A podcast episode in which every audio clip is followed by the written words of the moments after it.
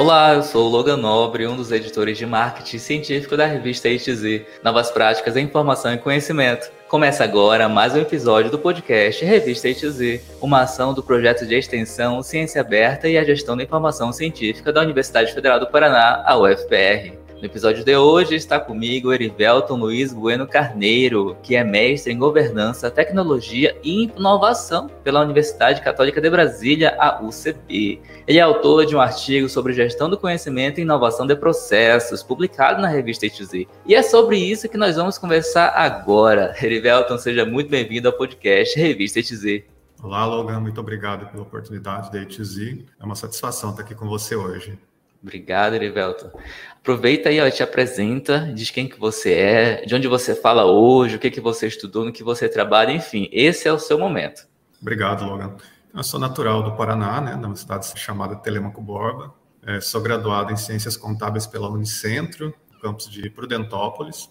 Depois eu fiz especialização na UFPR, em Controladoria. Tive a oportunidade de fazer um MBA em Gestão de Pessoas pela FGV e mais recentemente agora o mestrado em, em governança, tecnologia e inovação pela Universidade Católica de Brasília.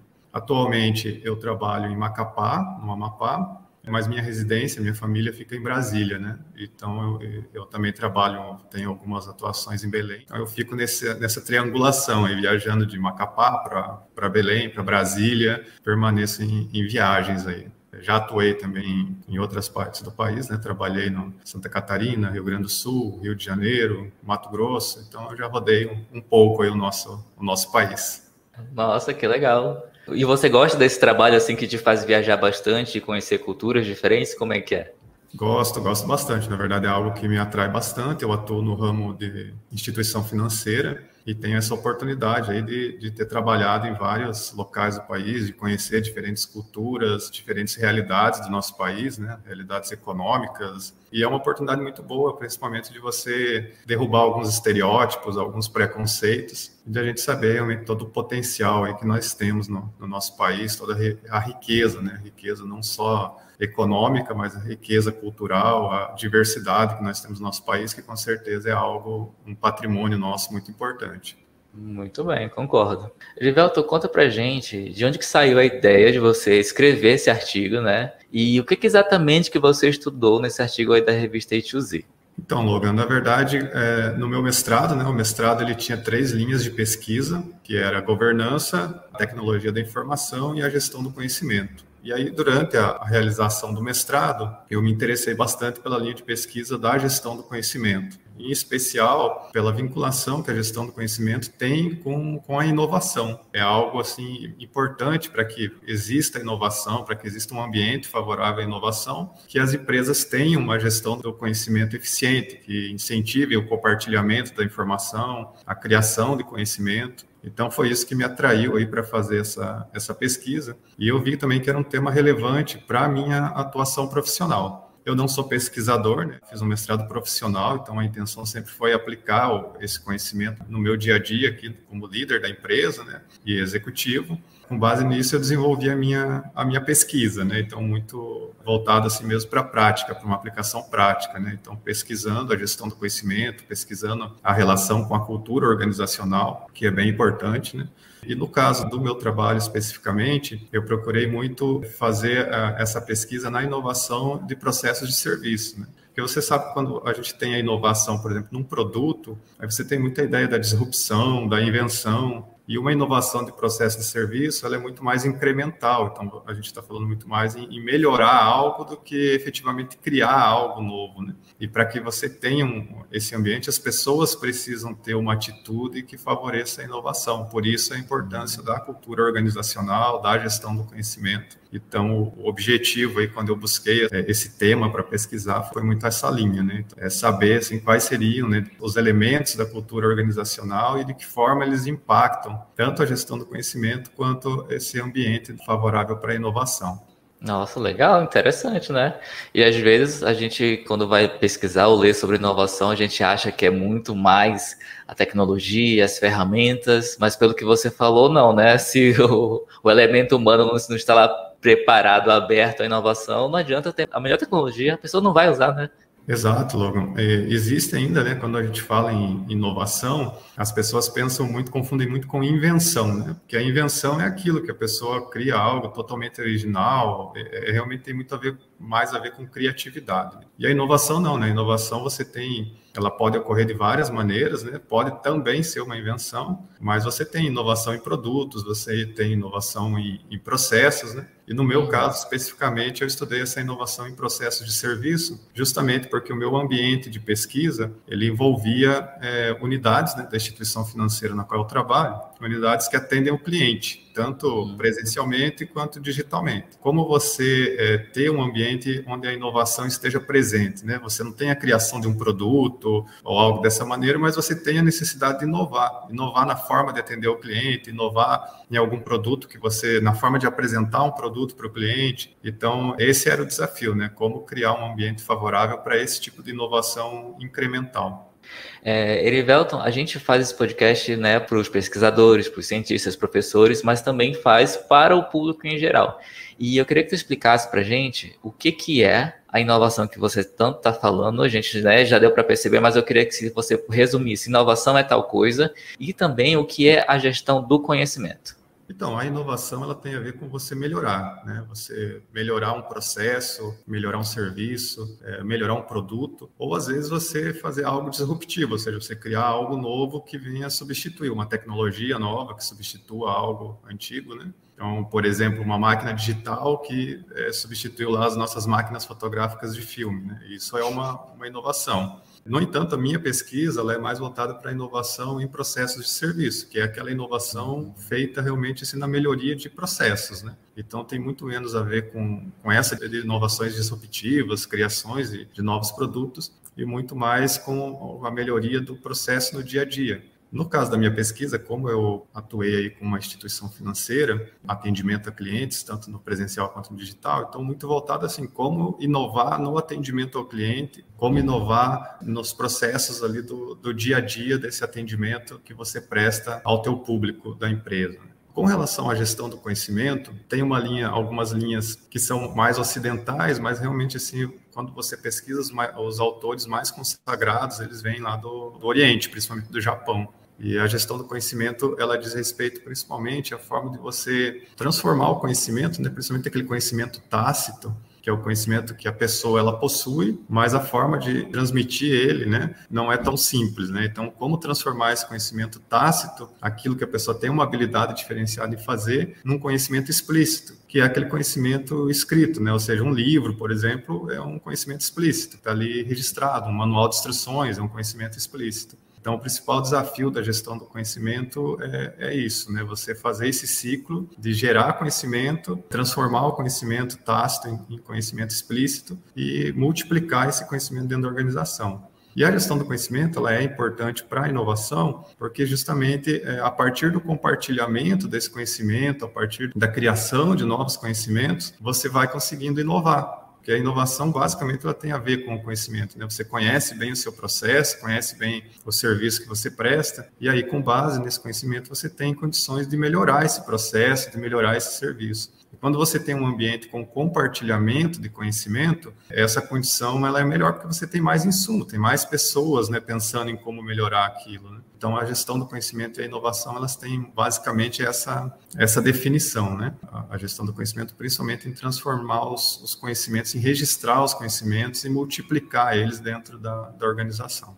Então, quer dizer, assim, para resumir, vamos ver se eu entendi, a gente tem que ter, numa organização, né, numa empresa, seja pública ou privada, a gente tem que ter uma cultura organizacional propícia à inovação, tanto na parte de elemento humano, quanto na parte do elemento tecnológico, né, dos materiais e ferramentas. Porém, a gestão do conhecimento, nesse caso, é bem essencial, né, porque se você não está com, com conhecimento compartilhado, acessível, computado, classificado, como é que vai chegar essa inovação? É isso?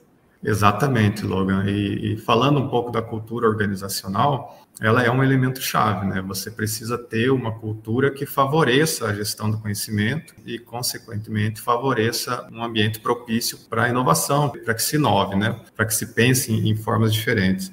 Então, a cultura organizacional, e aí foi o grande mote da minha pesquisa, é identificar quais os elementos dessa cultura organizacional eles podem funcionar como barreiras à, à gestão do conhecimento, barreiras à inovação. Então, é, por isso o estudo foi importante, né? Eu fiz toda a pesquisa bibliográfica, né? No primeiro momento aí o levantamento lá na base Scopus, né? De, com os termos aí do, de gestão do conhecimento, de cultura organizacional, inovação. É, no primeiro momento foram 102 artigos que, que a base me apontou. Eu fiz uma análise basicamente do resumo dos artigos, das palavras-chave, cheguei a 20 artigos que realmente tinham relação direta com o tema que eu queria estudar, que era identificar esses elementos da cultura organizacional e como eles atuavam aí, né, na relação com a gestão do conhecimento e com a inovação. E aí, com base no levantamento bibliográfico, eu consegui identificar, né, de alguma maneira, é claro que isso está muito, ele não está sistematizado nos artigos, mas com base na leitura, com base na análise bibliográfica, eu pude sistematizar aí em alguns elementos, né, em cinco elementos, que são aqueles elementos culturais que mais impactam tanto a gestão do conhecimento quanto a inovação. E é interessante que eles se correlacionam de maneiras diferentes. Você tem o impacto da cultura organizacional na gestão do conhecimento e na inovação, mas você tem também o caminho inverso. Você consegue impactar a cultura organizacional a partir do momento que você faz uma gestão do conhecimento mais eficiente e que você começa a ter mais inovação na tua organização. Então, é, é uma correlação interessante entre esses elementos. E aí, com base na pesquisa bibliográfica, eu consegui identificar né, esses cinco elementos, e aí eu parti para a coleta de dados efetiva com o público da instituição financeira que foi pesquisada, para poder é, entender né, como esses elementos impactavam especificamente nessa organização. Os cinco elementos lá que eu pude identificar foram a adaptabilidade, aversão ao risco, autonomia, colaboração e liderança. Então, são os cinco elementos aí mais presentes na literatura da cultura organizacional e que impactam a gestão do conhecimento e a inovação. Parece bem interessante, uma coisa bem prática, né? Porque você fez esse artigo baseado na experiência da empresa que você trabalha, fez pesquisa, né? Verificou como é a questão do atendimento, já que o seu artigo é focado nessa parte do atendimento, né? Você poderia destacar, assim, se você quisesse escolher, olha, um elemento só para falar, esse meu artigo, ele teve um resultado, e o resultado mais interessante que eu gostaria de destacar é este. Pá, você teria como pensar assim de imediato, ah, esse meu artigo serviu para tal coisa. Que coisa seria essa?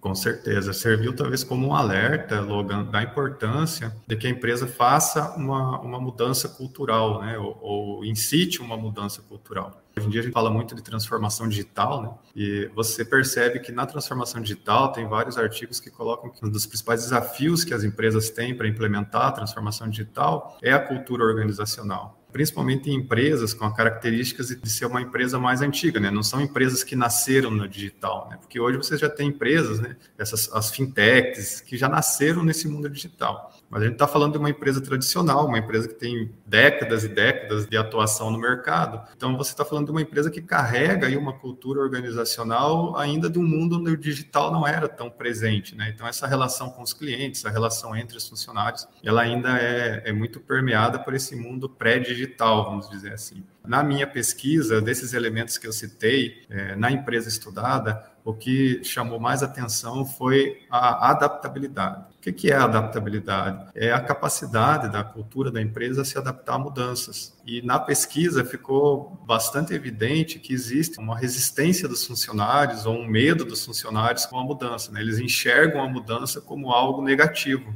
E isso é muito perigoso, porque nós estamos num, num, ambiente em que a mudança ela é cada dia mais presente e mais veloz, né? até pela própria questão da tecnologia, da transformação digital. Então, eu acredito que esse seja talvez a, a conclusão mais importante do trabalho, né? a importância de que haja uma mudança cultural no sentido de que de, de diminuir essa resistência à mudança. E o diagnóstico que eu faço é que isso talvez venha de uma experiência, né, principalmente dos funcionários, negativa com relação às, às mudanças que foram propostas, né? Porque normalmente, até pelo processo de eficiência operacional, as mudanças que a empresa implementa, as reorganizações, as reengenharias, reestruturações, normalmente elas têm um impacto negativo na vida dos funcionários, né? Então, caso para uma instituição financeira, às vezes você tem que fechar alguns pontos de atendimento, às vezes você tem que reduzir o número de funcionários e, e colocar esses funcionários para atuar no modelo modelo diferente, né? Então, é, falando para a instituição financeira, é, é, um movimento que vem acontecendo nos últimos anos, você vem reduzindo o número de pontos físicos de atendimento, mas, por outro lado, você vem implementando os escritórios digitais, que fazem atendimento através do chat, através do telefone, né? Então, são ferramentas diferentes. Mas nem sempre esse processo de mudança, ele impacta as pessoas de uma maneira positiva.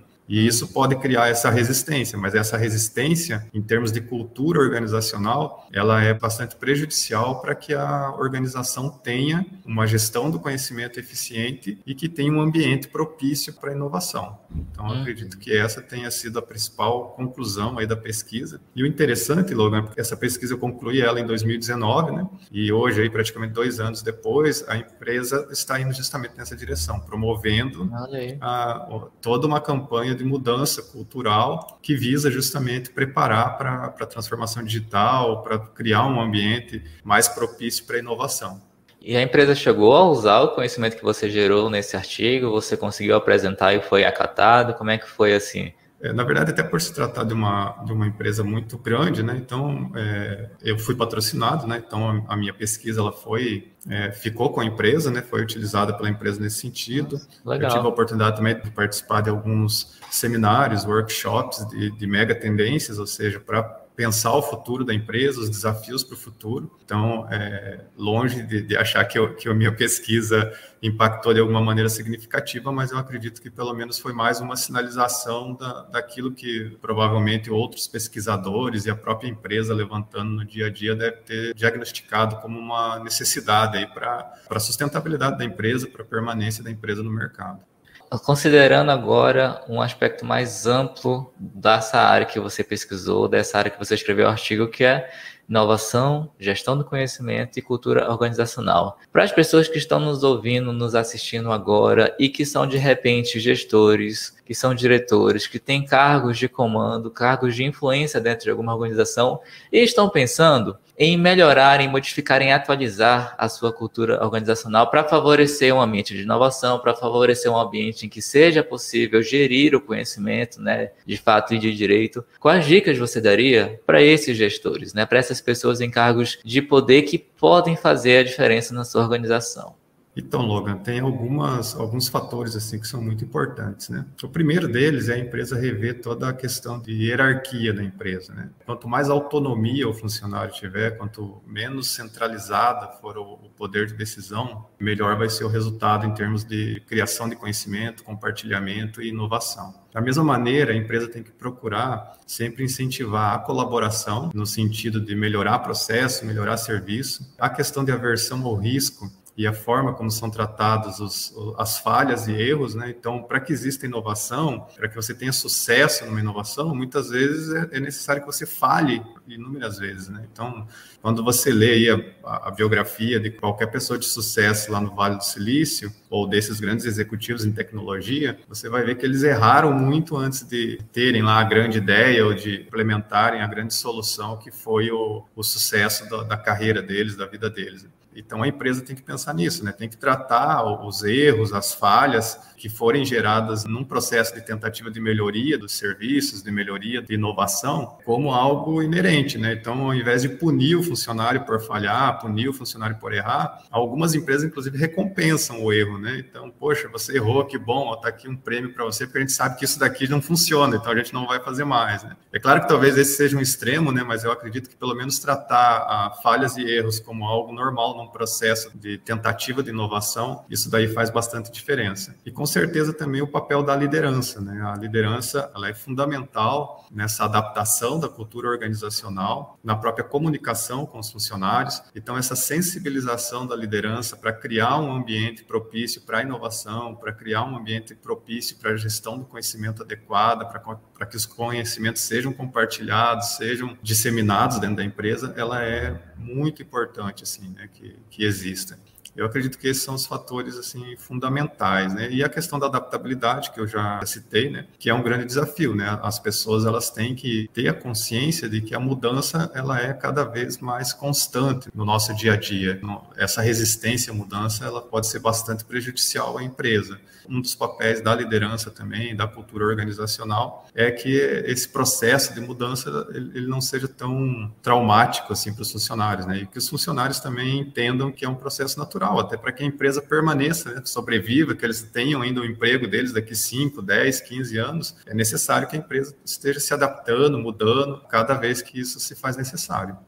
Então, imagina que esse processo de atualização, né, de renovação da cultura organizacional para que receba toda essa inovação, essa gestão do conhecimento, seja algo demorado, né? Não é coisa de uma semana, são de meses ou anos, né? Não seria por aí?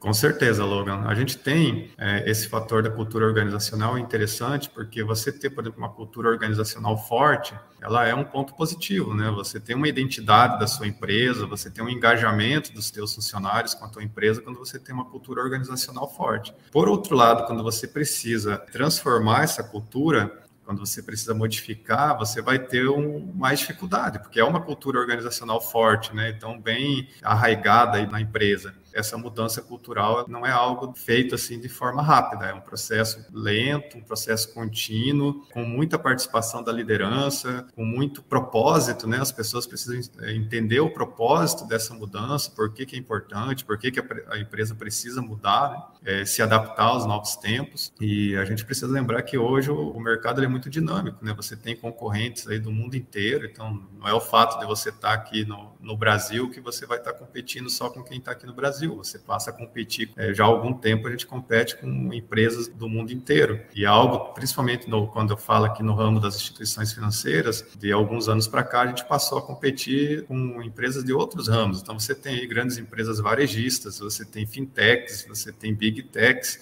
todas essas empresas atuando de alguma maneira, né? Seja lá com cartão de crédito, com empréstimo pessoal, com seguros. Então, era um mercado, um nicho de mercado que ficava reservado às instituições financeiras e que hoje você tem um número muito maior de players né, nesses mercados. Né? Então, o uhum. desafio aí de adaptar a cultura organizacional para concorrer de igual para igual com essas novos entrantes aí, ele é um, um desafio bastante vigoroso. Imagino.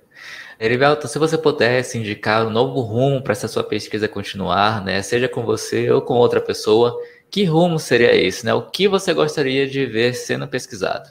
Então, Logan, até pelo resultado que eu encontrei na minha pesquisa, né, função aí da principal barreira que eu encontrei dentro da organização ser adaptabilidade, né, um elemento cultural da adaptabilidade, eu acredito que aprofundar a pesquisa nesse sentido seria muito interessante, né? Então, por que tanta resistência à mudança, né? Eu levantei algumas hipóteses, né, na minha pesquisa, mas essas hipóteses elas precisam ser testadas e, e efetivamente mensuradas aí para que a gente pudesse ter a, a, certeza, né, do que que causa essa resistência à mudança. Né? Então, aquilo que eu coloquei antes, né, talvez alguma experiência negativa lá no passado com reestruturações, reengenharias possam ter causado essa resistência à mudança então, a empresa precisa tentar identificar as causas e, e, uma pesquisa nesse sentido, né, de identificar as causas da resistência à mudança, como vencer essa resistência à mudança, eu acho que seria um tema de pesquisa bastante interessante. E agora, deixando o artigo, a pesquisa um pouquinho de lado, conte-me aí, quem que é o Erivelton fora do mundo profissional, fora do mundo acadêmico, né? O que que você gosta de fazer no seu tempo livre? Quais são os seus hobbies? O que que o seu Lattes, o seu currículo não contam? Então, Logan, eu gosto muito do meu trabalho, né? Eu tenho, assim, um trabalho com liderança, então, trabalho muito com pessoas, gosto muito desse relacionamento com as pessoas, né? de ser líder de líderes, né? Então, a, a ajudar as pessoas a, a poder evoluir nessa questão da liderança. Em termos de, de, vida pessoal, eu tenho um filho de nove anos, o Davi, minha esposa, Cássia, então, basicamente, eles são aí a, a razão da minha vida, né? Então, eu sempre estou com os que eu posso estar com eles, né? Ainda mais agora que está distante, eles estão morando em Brasília, e eu fico nessa ponte aérea aí entre Brasília, Macapá, Belém, então, sempre que eu posso estar com eles, assim, são, são momentos especiais. E meus hobbies, assim, eu sou o, o, nerd típico, então eu gosto de séries, gosto de filmes, gosto muito de, de, livros, né, ficção científica, leio muito também a respeito de liderança, até porque é algo que eu preciso no meu dia a dia, então tenho que estar me atualizando sempre com esses assuntos. Né? E também, né, o tema da minha pesquisa, né, foi algo que eu tive mais contato no mestrado e, e hoje em dia eu gosto muito de estar tá, tá pesquisando, estar tá vendo o que está mudando, quais são os, os novos horizontes aí para esse tema, que é um tema bastante interessante. Né? Eu atuo como mentor também dentro da empresa mesmo, né? mentor tanto em processos formais, mas também mentor voluntário. Então, é, é bem interessante essa, essa mentoria, né? esse processo de mentoria, para que a gente possa trocar conhecimento, possa compartilhar aquilo que eu pude construir de conhecimento com outras pessoas. Né? Muito bem. E porque o podcast sai sempre numa sexta-feira, eu queria que você indicasse aí alguma dica, desse alguma indicação cultural de algo que você viu, um filme, um livro, uma série, né, um curso, alguma coisa que você queira indicar, não necessariamente sobre inovação ou gestão do conhecimento, sobre qualquer assunto, esse é o seu momento de indicação cultural.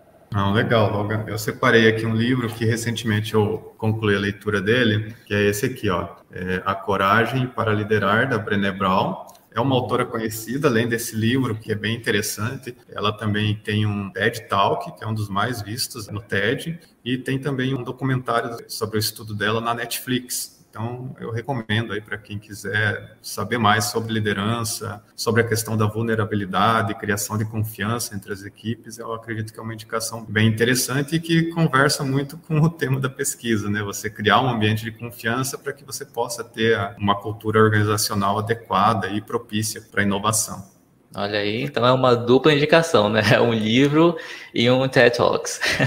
Isso. E o Netflix, né? O documentário no Netflix também. E o documentário, muito bem. O link de todas essas indicações do Erivelto estarão aí na descrição do episódio. Bom, Erivelto, muito obrigado por ter aceito o convite e ter vindo aqui conversar conosco hoje. Obrigado a você, Logan, pelo convite, pela ITZ também, né, por ter publicado o meu artigo. Fiquei muito feliz, né, de ser na Universidade Federal, tive a oportunidade de fazer a, a especialização em controladoria. Era um sonho estudar na Federal do Paraná, né, para mim que sou natural do Paraná, então é, é uma referência. Não posso deixar de agradecer aqui o meu orientador, né, o professor Rosalvo, que também foi coautor do, do artigo junto comigo. E realmente muito legal o convite, aí, muito legal o nosso bate-papo, Logan. Chegamos ao fim de mais um podcast Revista ETZ, uma ação do projeto de extensão Ciência Aberta e a Gestão da Informação Científica da UFPR. Na descrição estão os contatos do entrevistado e o link para você conhecer mais sobre o artigo O Impacto da Cultura Organizacional na Gestão do Conhecimento para a Inovação de Processos em Serviços, do Erivelto, que conversou com a gente aqui hoje, e do Rosalvo Hermes Strait, publicado na revista ETZ. E na descrição também estão os links para você encontrar a revista ETZ, um periódico científico interdisciplinar e de acesso aberto do programa de pós-graduação em gestão da informação da UFPR. A revista ETZ tem um site e está no Twitter, Instagram, Facebook e nos três maiores agregadores de podcast do planeta. Basta procurar por Revista ETZ. Eu sou o Logan Nobre e a gente se vê no próximo episódio. Até mais. Até mais, obrigado.